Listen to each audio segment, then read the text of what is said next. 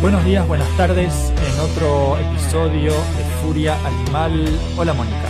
Buenos días, buenas tardes. Ezequiel, mi gente linda, ¿cómo están? Esperamos que bien. Espero que estén todos bien. No, hacia la, la nada misma, espero todos, todos muy bien. Este capítulo estábamos hablando, lo armamos en nada, una milésima de segundo como siempre, somos muy prácticos y levantamos 47 millones de grado de temperatura con Más o este menos. tema, ¿no? ¿Cuál es Mm. el tema, Mónica, del día de hoy? Cuéntanos. Esto es muy sencillo. El tema es, nos quieren ignorantes. O sea, ¿quién nos quiere ignorantes? Porque claro, a ver, ¿a quién? Bueno, esto ya, esto es de la historia de la humanidad, ¿verdad? La historia de la humanidad siempre ha buscado mantener a la gente en la ignorancia para aprovecharse.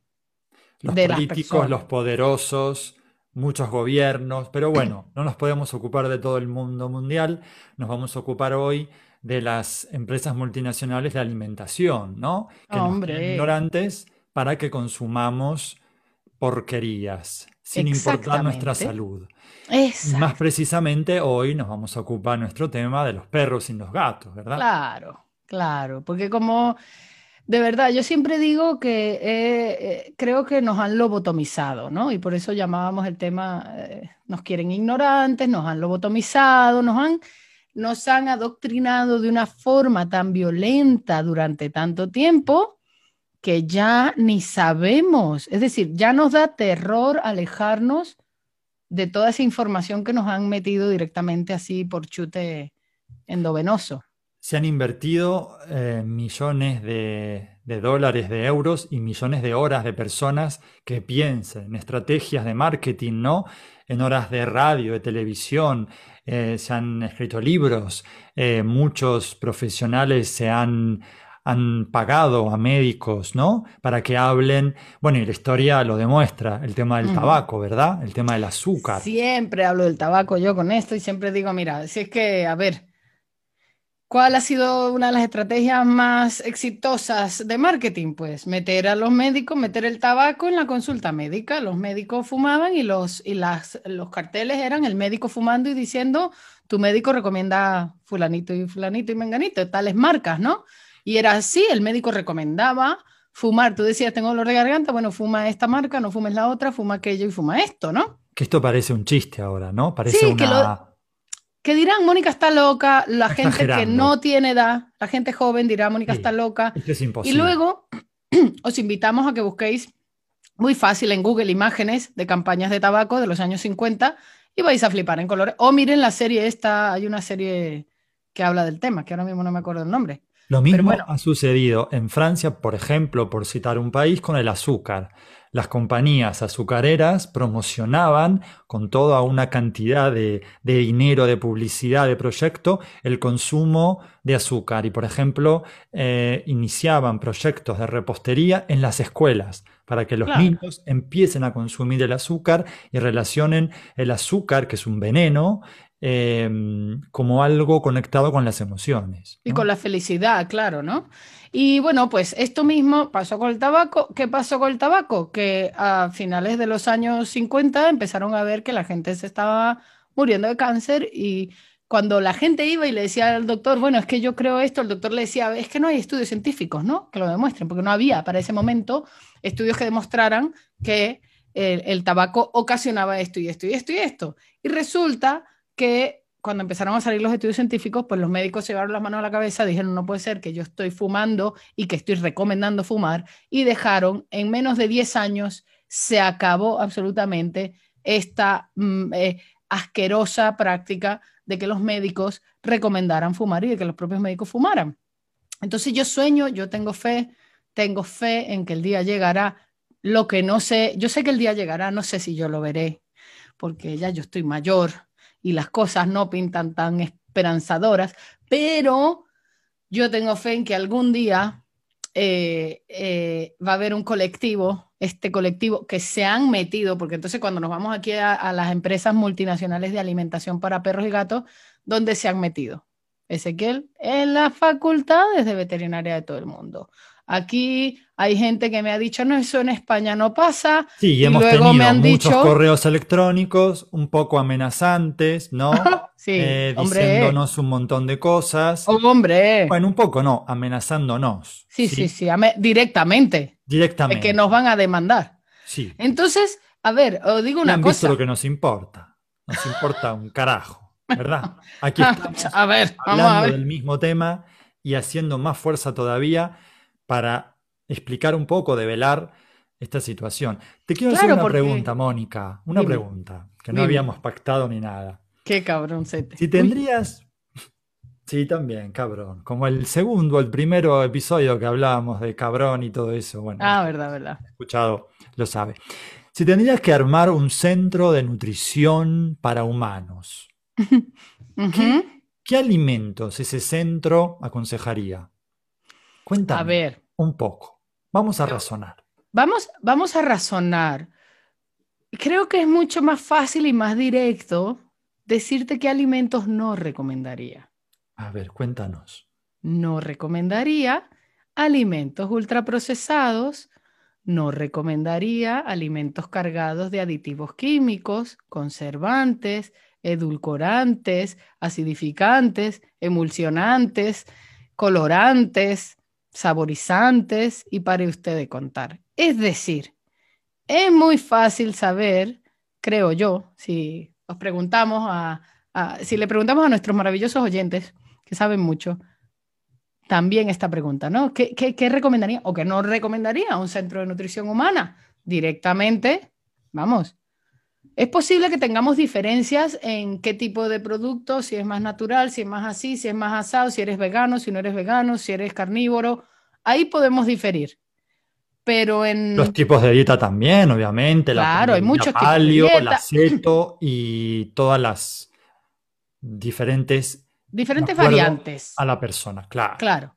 Pero luego, lo que sí sabemos es que coincidirían, todos estos centros de nutrición humana coincidirían en que no apoyarían y no recomendarían productos ultraprocesados cargados de porquerías y ¿Por qué? realizados con desechos. ¿Qué pasa si uno come esas porquerías, esas mierdas? Lo Todos sabemos lo sabemos. ¿verdad? Lo sabemos, todo nos afecta al el patrón del sueño, el ánimo, la depresión, la tristeza, la alegría, la ira, el, eso a nivel eh, eh, eh, mental, emocional, pero, sí, pero a nivel fisiológico afecta un millón de cosas. Está, hay un documental que siempre lo nombro en mis cursos que se llama Super Size Me y es un tío que come seis meses en una cadena rápida de Sí, alimentación, muy comida chatarra, durante seis meses y se ve cómo se ve afectado todos sus valores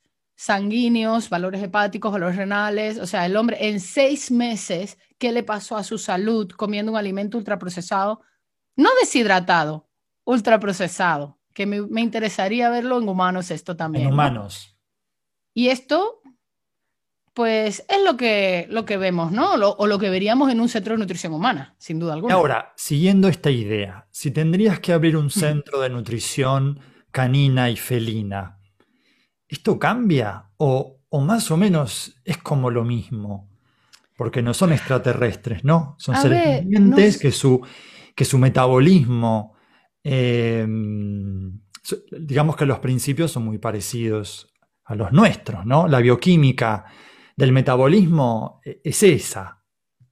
A ver, y, lo, con un centro de nutrición canina y felina? ¿Qué, y un, y un- qué no y- y, aconsejarías? y uno de los ingredientes, o sea, un ingrediente que no meterías, porque bien has dado en el clavo, ¿no? No son extraterrestres. Nuestros perros y nuestros gatos son seres vivos con fisiología, anatomía y con fisiología en muchos aspectos, incluso muy parecida a la nuestra, ¿no? Y sabemos que hay sustancias que se han hecho estudios en humanos que son carcinogénicas o que generan el cáncer o inducen el cáncer y que no usamos en humanos. Pues en un centro de nutrición canina, por ejemplo, o felina y o felina, yo jamás, por supuesto, eh, recomendaría este tipo de cosas, ¿no? ¿Y por qué? ¿Por qué se están abriendo centros de nutrición canina que venden pienso? Esto no, es un poco no se están abriendo, eso es mentira. ¿Dónde? Mentira. Bueno, en lugares muy lejos de aquí. Aquí no, ¿no? en otros planetas. Eso aquí no pasa. Aquí cercano. No, No. Vale. Aquí no. no, no. Madrid, no. Porque No eso sería abriendo. impensable, ¿no? Es Eso impensable. sería Con toda la locura. información que tenemos al alcance, con toda la gente, con todo el movimiento de la comida natural, de la comida real, que se abran ahora centros de nutrición canina, parece irreal. Pero es que esto es de... Tú imagínate que hoy en día se abriera un centro de tratamiento del cáncer de pulmón donde esté patrocinado o donde se vendan cigarrillos. O sea, esto nos parecería realmente totalmente aberrante, ¿sí o no? Una aberración. Sí, realmente, porque hemos entendido que el tabaco mata, el tabaco nos enferma, el tabaco mancha los pulmones, ¿no? Eh, eh, reduce la vida de una persona y lo enferma, lo Y hemos enferma. entendido, y hemos entendido, así como hemos entendido eso del tabaco, hemos entendido eso de los alimentos ultraprocesados, que generan un montón de problemas de salud, ya no solo, como decíamos, mentales y emocionales, sino de salud física, fisiología, a nivel de bioquímica, generan un montón de problemas. Entonces, menos mal, como dices tú, que eso aquí no pasa, ¿no? No, Pero si estuviera pasando en algún otro territorio, país, planeta, ¿no? de una forma un poco rara, porque no creo, sinceramente, pero vamos a suponer, pues sería para mí, lamentablemente, y tengo que decirlo, una aberración, como sería un centro de tratamiento del tabaco, que digo, de tratamiento del cáncer de pulmón, donde esté patrocinado por una marca de tabaco, ¿no? Pues te tengo una mala noticia. Se están abriendo. Un No. poco por todos lados. Sí. No, Se están abriendo centros no, eh, de nutrición que venden pienso, que venden alimento balanceado, que venden croquetas, que venden ferrarina, otro sinónimo más. ¿Qué más era? Bolitas, Bolitas. eh, alimento balanceado, dijiste ya. Sí, Argentina. Balanceado, ese es el más... Balanceado, balanceado. Somos argentinos, somos balanceados. Ah, no, no te creo, no te creo, porque Sí, eso créeme. sería una aberración. Pero Créeme. ¿sabes qué es lo más triste? De nuevo, otra vez, nos quieren ignorantes. Entonces, y hace ratico empecé a hablar de esto, pero me fui por las ramas. Eh, ¿por dónde han entrado? Por las facultades de veterinaria. Esto eh, en todo el mundo, o sea, en todo el mundo. Pero Vas a recibir otro correo esta ahí, En semana. España no. Vas a recibir otro correo esta semana con amenazas. Eso en España no pasa. Un momentico. Hay que me- preguntarle a nuestro abogado si esos correos se pueden leer en Furia Animal. Quizás Uy, esté ganas. permitido por ley que se lean esos correos de amenazas Hombre. en Furia Animal. ¿Qué, te, qué pensás? Yo-?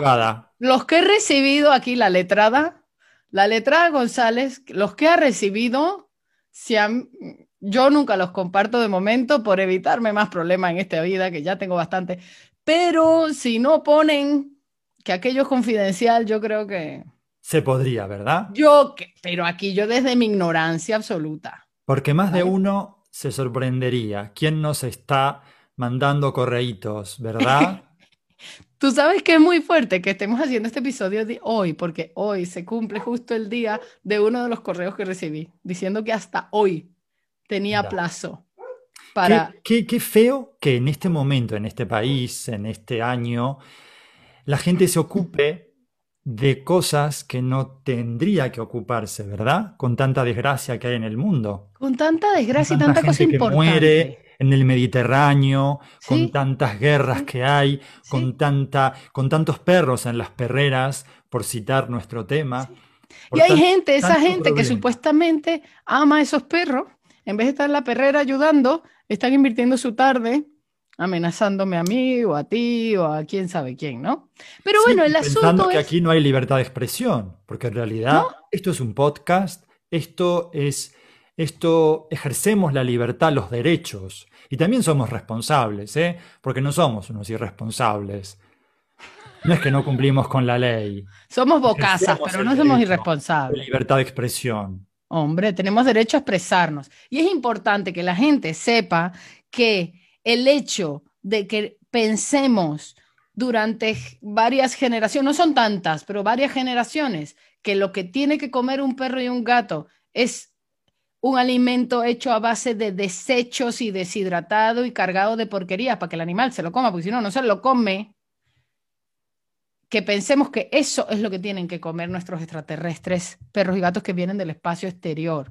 O sea, que, ¿Cómo es posible que haya todas varias generaciones de personas que crean que eso es lo mejor, ¿no? E incluso de profesionales que crean que eso es lo mejor. Pero esto no es culpa de ellos, ni es culpa de los profesionales, ni es culpa de estas personas, es culpa de este gran lobby, de esta gran maquinaria que se metió de una forma súper maquiavélica y de una forma increíble en nuestras casas y en nuestras facultades y que ha creado y que ha instruido, y lo pongo entre comillas, como es un podcast, si no me veis, estoy haciendo comillitas en el aire, este, nos han, y que han instruido a estas profesionales para pensar que lo mejor es esa porquería, ¿no? Y que son las mismas multinacionales que nos dan de comer al resto, al resto de los humanos, ¿no? Porque no, son empresitas aisladas, son multinacionales que tienen en manos la alimentación del mundo, y no solamente de las personas, sino también de los animales que conforman nuestras familias. Y esto es muy fuerte, esto es muy fuerte porque, porque fíjate tú, ¿no? Tienen, tienen varias ramas, tienen la rama animal, tienen la rama humana, y, yo en estos días no sé con quién hablaba, ¿no? Eh, y decíamos, a ver, es que de verdad, tú crees, vamos a ver, si eso fuera tan bueno nutricionalmente y es tan práctico, tú me vas a decir a mí que ya no lo hubiera cogido una empresa de alimentación humana, que son ellos mismos, y transformado, y ya no tendríamos un alimento exactamente copia, equilibrado y balanceado y completo con todo lo que necesitamos en una bolsita que nos dura tres años sin que se dañe. ¿Tú crees que ya no estaría eso, Ezequiel, pensado y fabricado para los humanos con el nicho de mercado que eso es? Claro que sí, inmediatamente. inmediatamente También tenemos que recordar a, todos los que nos siguen y a nuestros oyentes fieles, ¿no? Que no tenemos sponsor, aquí nunca vendemos nada. ¿Sí? quede claro, porque a veces capaz que alguno tiene la remota duda de que tenemos un sponsor y que tiramos para algún lado. No tenemos ninguna empresa a la cual no nos paga beneficiamos. Nadie. No nos paga nadie. Por eso somos libres, completamente libres de decir lo que pensamos y lo que estudiamos, más que nada, ¿verdad? Claro, porque sí, este podcast es sobre opinión, pero también sobre cultura, sobre la cultura que nos hemos formado. Es una opinión basada en conocimiento. Que hacemos hace muchos años. Claro. Claro, o sea, basada en conocimiento, no es una opinión a la ligera, es una opinión basada... A veces nos reímos, a veces hacemos cosas eh, un poco divertidas, un poco trágicas, pero siempre basadas en el conocimiento. Claro, y lo que queremos es llevar ese conocimiento, que estamos hartos de que nos quieran ignorantes. No podemos seguir permitiendo que nos quieran ignorantes.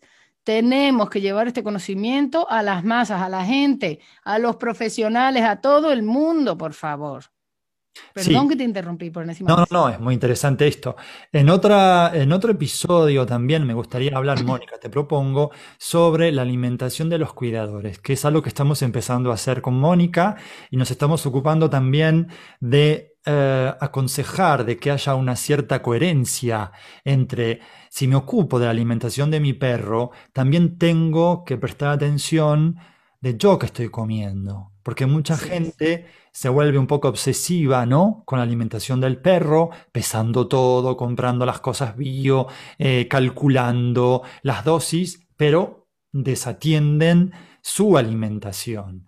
Así es. Quiero, te quiero comprometer a hacer un próximo episodio y hablar sobre esto. Venga. La alimentación de los cuidadores, que para nosotros es tan importante como la alimentación de sus perros, porque hemos entendido hace tiempo con el emotional eating y la contaminación de la microbiota, que es fundamental que los cuidadores, que las familias, que la parte humana de esa familia se cuide mucho en la salud, en las emociones, ¿no? Claro. Que toda esa familia pueda ser lo más feliz posible, lo más sana y lo más longeva, ¿no? Este término que a veces se asocia solo a, a personas muy ancianas. Y la longevidad tiene que ver con la calidad de vida, cuánto tiempo puedo vivir en salud, ¿no? Exactamente. Así que te comprometo aquí en vivo y en directo a un próximo episodio sobre este tema. Comprometida estoy, comprometida me tienes. Muy bien. Nos, nos vemos, nos oímos, seguimos. Nos despedimos porque no se aburran y nos vemos en otro episodio de furia animal. animal.